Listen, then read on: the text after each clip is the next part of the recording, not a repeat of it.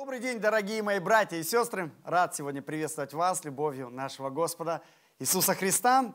А, на прошлой неделе у нас в семье было два важных больших праздника. Первое – это венчание Маши и Коли. Вот а, я даже сегодня в костюмчике соответствующем. А второе – это день рождения Игната. Ему исполнилось 12 лет. И в обоих случаях мы молились за наших детей, чтобы они были наполнены Духом Святым. Это очень хорошая молитва. А, молитесь так за себя и за ваших детей обязательно, чтобы они были все наполнены Духом Святым. А, потому что этому нас учит Писание. Но что это значит быть наполненным Святым Духом? Мы уже говорили с вами э, две недели назад, читая книгу «Деяний апостолов», четвертую главу, о том, что жизнь, наполненная Духом Святым, проявляется, во-первых, в нашем желании свидетельствовать о Христе, во-вторых, в нашем ожидании сверхъестественного от Христа – в-третьих, в нашем преодолении испытаний во Христе. Четвертое, в наших молитвах во имя Христа. И пятая идея была в нашей посвященности Церкви Христа.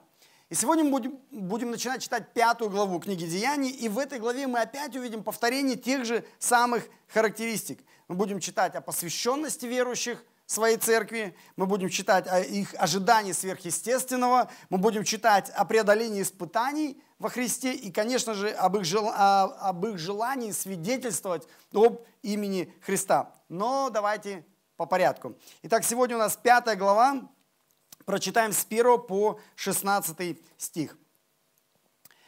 Некоторый же муж именем Анания с женой своей Сапфирою, продав имение, утаили из цены с ведома жены своей, а некоторую часть принес и положил к ногам апостолов. Но Петр сказал, Анания, для чего ты допустил сатане вложить в сердце твое мысль солгать Духу Святому и утаить из цены земли? Чем ты владел, не твое ли было, и приобретенная продажа не в твоей ли власти находилась? Для чего же ты положил это в сердце твоем? ты солгал не человеком, а Богу. Услышав сие слова, Анания пал бездыханен. И великий страх объял всех слышавших это. И встав, юноши приготовили его к погребению и, вынеся, похоронили. Часа через три после сего пришла и жена его, не зная о случившемся. Петр же спросил ее, скажи мне, за сколько ли продали вы землю? Она сказала, да, за столько. Но Петр сказал ей, что это согласились вы искушать Духа Господня? Вот входят в двери погребающие мужа твоего и тебя вынесут. Вдруг она упала у ног его и спустила дух. И юноши, войдя, нашли ее мертвую и, вынеся, похоронили возле мужа ее. И великий страх объял всю церковь и всех слышавших это. Руками же апостолов совершались в народе многие знамения и чудеса, и все единодушно пребывали в притворе Соломоновом. Из посторонних же никто не смел пристать к ним, а народ прославлял их. Верующие же более и более присоединялось к Господу множество мужчин и женщин, так что выносили больных на улице и полагали на постелях и кроватях, дабы хоть тень проходящего Петра осенила кого из них – Сходились также в Иерусалим многие из окрестных городов, неся больных и нечистыми духами, одержимых, которые исцелялись все. Аминь. Вот такое сегодняшнее слово. Итак, а, что здесь происходит? А в, предыдущей главе, 4 глава, заканчивается описанием жизни первой церкви. У них были гонения, но с другой стороны мы читаем 32 стихе, что у них, у множества верующих было одно сердце и одна душа. И никто ничего из имения своего не называл своим, но все у них было общее. Апостолы же с великой силой свидетельствовали о воскресении Господа Иисуса Христа, и великая благодать была на всех их. Не было между ними никого нуждающегося, ибо все, которые владели землями или домами, продавали их, приносили цену проданного и полагали к ногам апостолов, и каждому давалось в чем кто имел нужду. Так Иосия, прозванный от апостолов Варнаву, что значит сын утешения, левит родом киприянин, у которого была своя земля, продав ее, принес деньги и положил к ногам апостолов. Вот э, контекст, в котором мы читаем историю Анании и Сапфиры. Написано, что у э, первой церкви было одно сердце. Одно сердце и одна душа. А для нас, э, живя в эпоху карантина, в эпоху э, ограничений по поводу встреч, очень трудно понимать, что несмотря на все эти ограничения, мы все равно как церковь являемся одной душой, одним телом Христовым, и что у нас одно сердце. Но это так. Об этом написано в Писании, что у церкви одно сердце, и одна душа, и одно тело. И написано, что они сильно свидетельствовали о Христе. Но они не только освидетельствовали о Христе словами, они показывали силу Христа в сверхъестественном. На них написано была великая благодать, а, совершались чудеса и знамения, и у них была великая щедрость и великая жертвенность. Это хороший вызов для нас. А написано, что у кого была земля и дома, они продавали и приносили проданного, цену проданного полагали к ногам апостолов. Читая этот стих, у нас у всех должен возникнуть важный вопрос. А, значит ли это, что мне нужно продать свою квартиру, свою землю в центре Астаны и а, пожертвовать на служение? Очень хороший вопрос. А, с точки зрения Писания мы все понимаем, что любое пожертвование должно быть добровольным решением человека перед Богом. И во многом ситуация Первой Церкви в Иерусалиме была уникальная. Безусловно, это был пример жертвенности. Безусловно, это был пример их единства братьев и сестер. А, безусловно, а, такие уникальные решения были основаны на их вере, что Иисус вернется уже при их жизни. Поэтому если Иисус вернется, если ты веришь, что Иисус вернется при твоей жизни, они видели его вознесение, ангелы сказали, что Иисус вернется точно так же, как а, он ушел, но не сказали когда. И они думали, что он вернется вот, со дня на день. Поэтому иметь квартиру, землю а, в Иерусалиме не было смысла, веря в то, что Иисус вернется очень скоро. Но еще один важный фактор, уникальный фактор, который был важен для церкви в Иерусалиме, почему они так, написано, все продавали свои квартиры, все продавали свою землю, был основан на то, что Иисус перед своим уходом, Он сказал, что Иерусалим будет разрушен. А, он повторил это несколько раз а, в Евангелии от Матфея 23 главе, в Евангелии от Матфея 24 главе, Лука 13 а, глава, он сказал, в Иерусалиме не останется камня на камне. Придет суд Божий, и в Иерусалиме не останется камня на камне. С точки зрения инвестиций, если ты знаешь, что на какой-то город придет суд Божий и не останется камня на камне, все будет разрушено, имеет ли смысл вкладывать свои инвестиции в недвижимость в такой город? Ну, конечно, нет.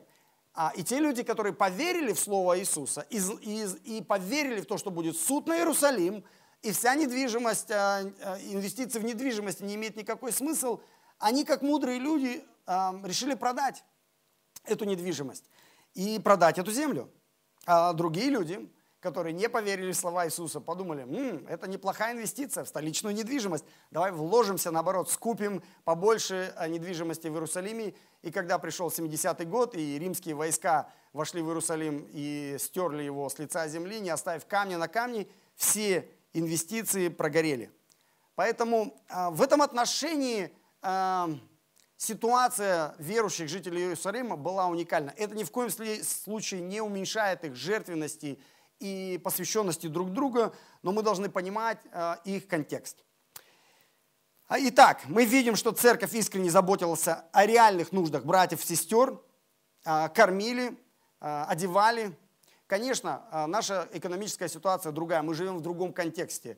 У нас есть пенсии для пенсионеров, у нас есть какие-то социальные выплаты, пособия для нуждающихся людей – а, и люди от голода не умирают у нас в церкви. Но, несмотря на это, у нас есть и другие возможности реально заботиться о реальных нуждах наших братьев и сестер. А, тому есть много примеров в церкви. Каждый месяц, каждую неделю происходит, кто-то помогает кому-то. И а, так и должно быть. И этого должно быть больше.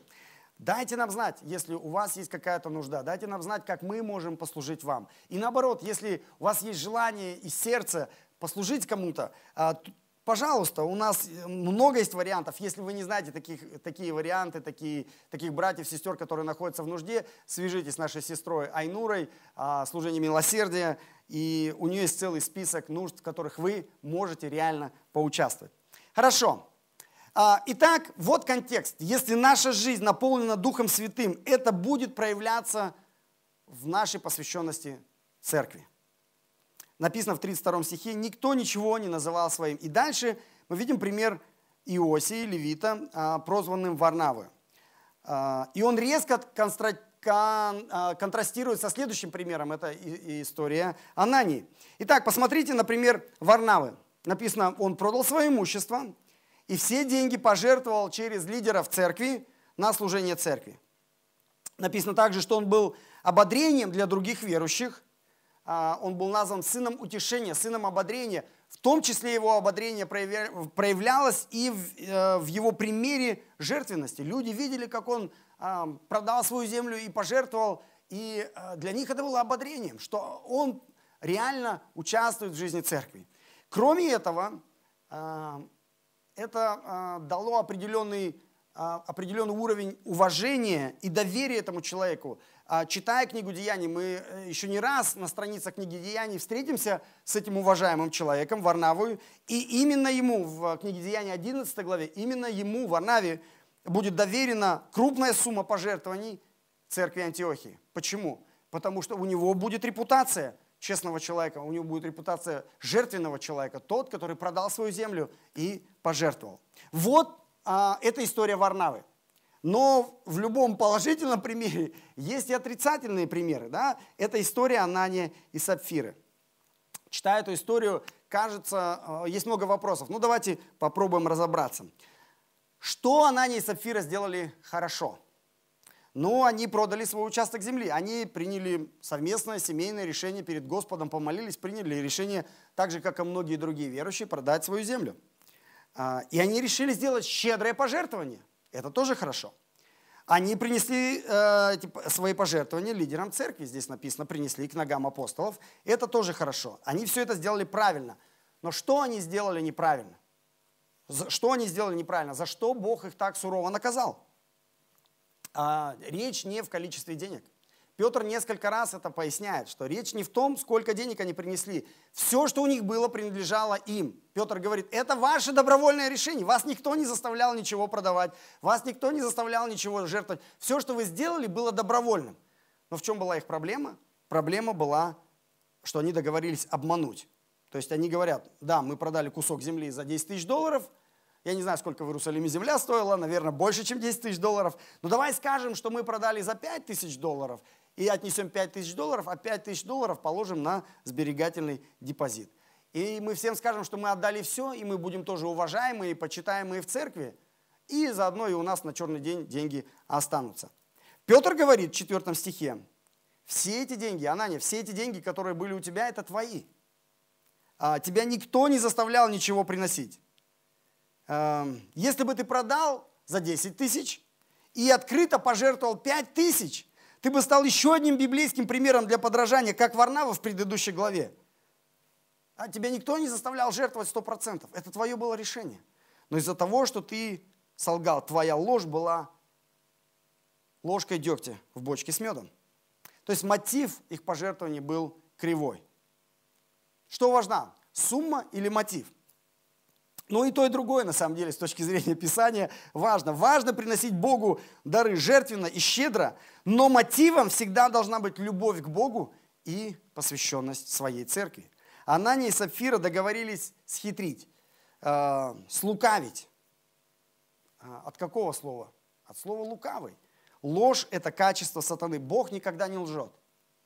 И его дети его последователи, его ученики не должны обманывать. Проблема была в этой ситуации не в сумме, а в их лжи. Когда ты говоришь, что это десятина, но ты знаешь, что это не десятина, это ложь. Пастор об этом не узнает, бухгалтер об этом не узнает, но Бог узнает, Бог знает. Посмотрите в сегодняшнем тексте. Петр говорит, вы кого хотели обмануть? Они вроде обманывают лидеров церкви, но Петр говорит, вы обманываете Духа Святого. И в следующем стихе он говорит, вы обманываете самого Бога. Насколько это успешный бизнес попытаться обмануть Бога? Еще один важный принцип заключается в том, что, посмотрите, бюджет церкви распределяется через лидеров церкви, там а, поставленных Господом. Да? Написано, что не каждый человек в их церкви сам решал, что ему делать с этими пожертвованиями. Но три раза написано, что финансы приносились к ногам апостолов. То есть, с одной стороны, очень важно прозрачность и подотчетность в церковном бюджете, чтобы прихожане церкви знали, сколько денег собрано, на что они потрачены. С другой стороны, очень важно э, тех лидеров, которых Господь поставил э, вести церковь, чтобы был определенный уровень доверия и посвященности прихожан своим лидерам. Итак, эта тема пожертвования, я понимаю, она может показаться щекотливой, непопулярной, а, но в Библии она есть в Библии, и мы читаем всю Библию подряд, поэтому нам нужно иногда читать и говорить на темы, которые неприятные, некомфортные, может быть. Итак, мы в сегодняшней истории читаем, что люди показывают свою посвященность церкви прежде всего через свои финансы. А, это мы видим на положительном примере всей церкви Варнавы и на отрицательном примере Анании и Сапфиры. Для нашей семьи мы э, давно для себя определили, э, решили перед Господом, что десятина нашей семьи каждый месяц идет в бюджет нашей церкви. Пожертвование – это мое добровольное дело, меня никто не заставляет. Но это наше желание. А, Все, что Господь дал мне, это мое. Но мы перед э, Господом с женой, с детьми решаем, что наша десятина принадлежит церковному бюджету. И мне самое главное не врать о моей щедрости. Да? А, и о моей любви к церкви, если на моем калькуляторе цифры, не сходятся. Это важно для нас, потому что для Господа очень важна наша честность. А, мы видим это на примере Анании и Сапфиры. А, читая историю, что два человека перед Господом сверхъестественно падают и умирают необычной смертью, какой-то еще истории в Ветхом Завете должно нас вернуть. Книга Левит, 10 главе написано грех э, двух священников, на, Навада и Авиуда, да, насколько, если я имена их не путаю. А, это история, когда они принесли, положили, взяли э, кадильницы, принесли туда чужой огонь, и Бог поразил, и оба сразу умерли. Была тоже сверхъестественная смерть двух священников. И, в той, и, та, и другая ситуация похожа, потому что э, и, та, э, и те, и другие люди прикоснулись к тому, что было свято. В одном случае это был э, святой огонь и кадильницы, в другом случае это десятина, которую они провозгласили, что не десятина, а пожертвование, которое они провозгласили 100% принадлежит Богу. Она была посвященная, за, заклятое а, пожертвование, но они прикоснулись, они украли у Бога. И Бог поразил их. Очень важно понять, откуда у Анании и Сапфиры эти мысли появились. В третьем стихе Петр говорит, что они позволили сатане, это даже было не их решение, они позволили сатане вложить эту мысль, соврать перед Богом. Они положили сатане вложить эту мысль в свое сердце. Это возможно, чтобы сатана вкладывал мысли э, в наше сердце, в наш разум. Это возможно. В сегодняшнем отрывке мы видим такой пример – и Петр говорит, что это возможно. Поэтому нам нужно серьезно к этому относиться. А, нам нужно серьезно проверять мысли, которые есть у нас в голове. Мысль, о которой сейчас я думаю. Решение, которое я обсуждаю со своей женой. Решение, которое я принимаю перед Господом. Это мысли от Бога. Они могут быть от Бога. Они могут быть данные Духом Святым. Это могут быть мои человеческие мысли, или это могут быть мысли, которые я дозволил сатане вложить в мое сердце. И тут Петр предупреждает нас. 1 Петра, 5 глава, 8 стих. «Трезвитесь и бодрствуйте, потому что противник ваш, дьявол, ходит, как рыкающий лев, ища кого поглотить». Каждый день а, у дьявола есть возможность, если мы ему дозволяем, вкладывать мысли в нашу голову. И наверняка, если вы честны, вы знаете, что иногда в вашу голову приходят такие мысли, о которых вам страшно и стыдно – и ты думаешь, откуда вообще такое могло появиться в моей голове? Мы знаем источник. Здесь написано, у сатаны есть такая возможность и способность вкладывать свои мысли, свои идеи в нашу голову, если мы неаккуратны. Это касается всех сфер нашей жизни, в том числе и наших финансов. Как мы ими распоряжаемся? Мы можем на основании сегодняшнего примера э, брать мысли дьявола – и принимать решения в отношении наших финансов, в том числе используя его идеи. Помните Иуду? Яркий пример – это Иуда. Та же самая идея. Несколько раз в Писании написано, а дьявол уже вложил э, в сердце Иуду. И в чем там смысл был? Да, деньги. То же самое. Иуда хотел обогатиться от своей духовности. И это было а, несколько раз в Писании написано, в Евангелиях написано, что сатана уже вложил в э, сердце Иуды это желание, это решение. Мои финансы важнее моей духовности. Я немного пойду на компромисс со своей духовностью ради того, чтобы а, улучшить свое финансовое положение. Чем все закончилось для Анании и Сапфиры? Как в той сказке. Жили они долго и счастливо и умерли в один день. А, не совсем. умерли они а, печальной смертью, позорной смертью. Жена даже не смогла похоронить своего мужа. Очень странная там ситуация была. А мужа хоронят быстрее, чем жена пришла. А, в общем, в общем, никому такой смерти, как говорится, не пожелаешь. Это пример Анании и Сапфира. А Варнава, с другой стороны, мы про него еще с вами очень много хорошего прочитаем. И результат какой? Написано, что напал страх на всех присутствующих. Есть ли у нас страх, когда речь идет о наших финансах, о наших пожертвованиях? Ну, а, я не помню, э, чтобы кто-то приходил ко мне и говорил, пастор, у меня вот есть переживания по поводу пожертвований, я так я переживаю, я так боюсь. Э, люди не боятся, большинство, я не знаю, или не говорят. А почему? Потому что чаще всего люди не падают мертвыми посреди собрания во время сбора пожертвований. Я, во всяком случае, ни одного такого а, примера не видел. А, иногда, конечно, а, люди идеализируют и говорят, о, нам надо такую же церковь, как была вот в книге Деяний в первых главах. Ну, конечно, нет. Кто из нас э, хочет замертво упасть во время сбора пожертвований, если ты там как-то неправильно посчитал свою десятину? А мы все хотим жить по благодати, мы все хотим ходить в благодати.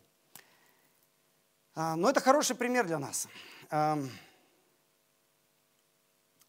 Идеальных церквей нет. И их церковь не была идеальной. У них были такие люди, как Варнава, в их церкви были такие люди, как Анания Цапфира. Можно сказать и про нашу церковь. У нас в церкви есть свои сильные стороны, свои слабые стороны. В нашей церкви, скорее всего, есть такие люди, как Варнава, и, скорее всего, есть такие люди, как Анания и Сапфира. Но как тогда, так и сейчас у нас есть люди, которые наполнены Святым Духом. Это люди жертвенные, посвященные, заботливые, как Варнава. И если вы а, чувствуете, что а, в вашей жизни есть, эм, есть эм, э, дух этого мира, дух сатаны, который говорит вам какие-то вещи, которые противоречат Слову Божьему, как Анани и Сапфиры, это хорошее а, предупреждение для вас и вызов для вас. Иисус про таких людей говорит в своей притче, Матфея 13 глава, 22 стих – а посеянное в терне означает того, кто слышал слово, но забота века сего и обольщение богатства, обольщение богатства заглушает слово, и оно бывает бесплодным. Когда ты начинаешь думать, каким же образом мне улучшить свое финансовое положение, а, покривя своими, своей духовностью, а, Матфея 13, 22 про тебя. Апостол Павел хорошо говорит про таких людей, филиппийцам 3 глава, 18 стих. Ибо многие, о которых я часто говорил вам, а теперь даже со слезами говорю, поступают как враги креста Христова. И их конец – погибель. Их конец – погибель, как у Анании и Сафиры. Почему? Потому что их Бог – чрево. Их слава в сраме. Почему? Потому что они мыслят о земном. Наше же жительство на небесах, откуда мы ожидаем Спасителя и Господа нашего Иисуса Христа. Итак, дорогие мои, не давайте место дьяволу, трезвитесь и бодрствуйте, потому что противник наш дьявол ходит, как рыкающий лев, ища кого поглотить. Не дозволяйте сатане похищать драгоценное Слово Божье с вашей плодородной земли. Не дозволяйте лукавому вкладывать его ложные мысли в ваше правдивое сердце. Слава Богу, это не обо всех. 12-16 стих а, описывает жизнь большинства прихожан в их церкви. Написано там, что церковь их росла, новые люди приходят, а, кто-то приходит сам, кого-то приносят на носилках, написано. Они все единодушно пребывают вместе. Опять мы видим идею единства. А к лидерам церкви относятся с уважением и благодарностью. Это еще одна характеристика здоровой церкви. Мы видим, как много сверхъестественного происходит а, самое большое чудо – это обращение грешников. Мы видим, читаем про исцеление больных физическими недугами, мы читаем про освобождение от нечистых духов, больных духовными недугами. И все это неотъемлемая часть жизни церкви. Но что часто сопровождает верующих? Что сказал Иисус? Иисус предупредил. А будет много благодати, но также будет и оппозиция – а, если мы будем честно выполнять ту миссию, которую Он нам оставил, обязательно будет оппозиция. Иоанна 15 глава 20 стих. Помните слово, которое я сказал вам. Раб не больше господина своего. Если меня гнали, будут гнать и вас.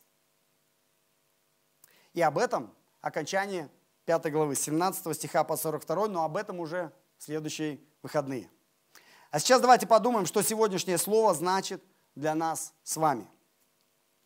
Ну, во-первых, если вы не являетесь верующим человеком, у вас есть сегодня замечательная возможность поверить в Иисуса. Ты не можешь быть наполнен Духом Святым. Ты не можешь испытать жизни, наполненной Святым Духом, если ты не веришь в Иисуса. Сегодня поверь в Него. Как написано в 14 стихе, присоединись к Господу. Многие мужчины и женщины присоединились к Господу в тот день. Если вы мужчины и женщины, и Дух Святой прикасается к вам и приглашает благодати Божией, присоединитесь сегодня к Господу. Поверьте, что а Бог послал своего Сына Иисуса Христа умереть за ваши грехи и воскреснуть для вашего оправдания. А Бог вознес Иисуса на небеса, где сейчас Он сидит на троне небесном, как царь, готовя свое царство для всех, кто принадлежит Ему, для всех, кто назван Его именем. Присоединитесь к Нему, присоединитесь к Его благодати, присоединитесь к Его царству. Сегодня во время молитвы у вас будет такая замечательная возможность. И Избавьтесь от тех нечистых духов, которые есть в вашей жизни. И наоборот, наполнитесь святым присутствием Духа Божьего. А если вы уже веруете в Иисуса, если Иисус ваш Господь и Спаситель, повинуйтесь Ему. Повинуйтесь и молитесь Богу, чтобы Он наполнил вас своим Святым Духом. Чтобы не ради наших развлечений, но для того, чтобы мы могли посвятить себя Церкви Христа. В жертвенности в служении, в том числе и через свои финансы. Ожидайте и переживайте сверхъестественное во Христе. В смирении молитесь о том, чтобы Бог проявил себя в разных ситуациях вашей жизни. И, конечно же, молитесь о том, чтобы в силе Духа Святого на этой неделе вам смело свидетельствовать о великом Христе. Помолимся. Отец наш Небесный, Спасибо тебе за сегодняшний день. Половина лета уже прошло. А, непростое лето. Снова ограничения, снова какие-то а, невозможность встретиться всем вместе, испытать это единство одного сердца, одной души, одного тела. Но несмотря на это, мы можем испытывать это сверхъестественное единение с Церковью Христа даже через интернет – Потому что Бог есть Дух. И у Бога нет никаких границ. Ни стен, ни городов, ни географии. Бог наполняет собой все во всем. И где бы мы сейчас ни находились, в Астане, в каком-то ауле, в городе, в деревне, в другой стране, Дух Святой объединяет всех верующих в одну церковь. И мы благодарим Господь, Тебя за это. Мы благодарим Тебя за Слово, которое ободряет нас. Мы благодарим Тебя за пример первой церкви. Наша церковь, так же, как и первая церковь, не, не является идеальной. У нас есть свои сильные стороны, свои слабые, свои победы и свои неудачи, свои мудрые решения, свои глупости. У нас есть свои Варнавы, у нас есть свои Анани.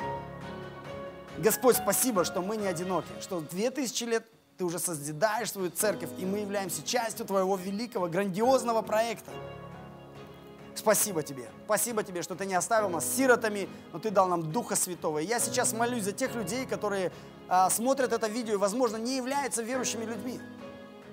Господь, прикоснись к каждому сердцу. Прикоснись так, как ты умеешь. Я не могу изменить человека. Я не могу спасти ни одного человека. Но ты можешь. У тебя есть и желание, и способность, и воля. Ты знаешь жизнь каждого человека, кто слушает или смотрит это видео. Ты знаешь каждую боль, каждую скорбь. Ты знаешь все слезы. Ты знаешь стыд и позор, который есть в жизни этого человека. Ты знаешь грехи, о которых он хочет забыть. Прикоснись своей благодатью. И пусть это сокрушенное сердце сегодня смирится перед тобой и провозгласит Иисус Господь и сам осих во славу Бога Отца. Иисус, Ты мой Господь, Ты мой Спаситель, я провозглашаю Тебя, я присоединяюсь к Тебе, я присоединяюсь к Твоему Царству, я присоединяюсь к Твоей Церкви, я присоединяюсь к Твоей благодати и прошу, чтобы Ты вел меня. И всякий злой дух, всякий нечистый дух был удален из моей жизни, всякое проклятие, которое наполняет мою жизнь, было разрушено. И наоборот, Я прошу Тебя, наполни меня своим присутствием, своим Духом Святым. Прямо сейчас. Дай мне испытать Тебя каждой клеточкой своего духа, души и тела. Прикоснись ко мне и наполни меня. Чтобы я очнулся, чтобы я вышел из тьмы и вошел в Твой чудный свет и стал частью Твоего Царства. Во имя Иисуса. Мы молимся сейчас также за всех братьев сестер, которые, может быть, находятся в какой-то болезни или недомогании, или в унынии, или в апатии, или в депрессии. Господь, поддержи их.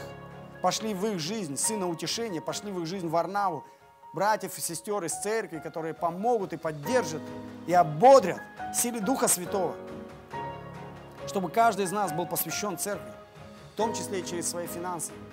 Было время, когда нам помогали, обильно щедро заботились, когда церковь помогала, братья и сестры помогали. Наступают времена, когда мы теперь должны выходить и помогать другим людям, которые нуждаются больше, чем мы. И нам не нужно для этого быть сверхбогатыми или суперобеспеченными. Нам достаточно иметь немножко больше того, чем есть у этих людей. Господь, благослови нас на добрые дела на этой неделе. Любить и служить, помогать и заботиться. И ожидать и переживать сверхъестественное в Тебе через молитву и смирение, и веру. И смело свидетельствовать о Тебе, как Ты оставил нам великое поручение и дал нам силы Духа Святого – на этой неделе. Благослови нас, дай нам хорошие встречи с людьми. И чтобы эти встречи были наполнены вниманием, заботой, искренне к людям а, и обязательно передачей, передачей радостной, радостной новости о том, как сильно Бог их любит. Во имя Иисуса молимся. Аминь.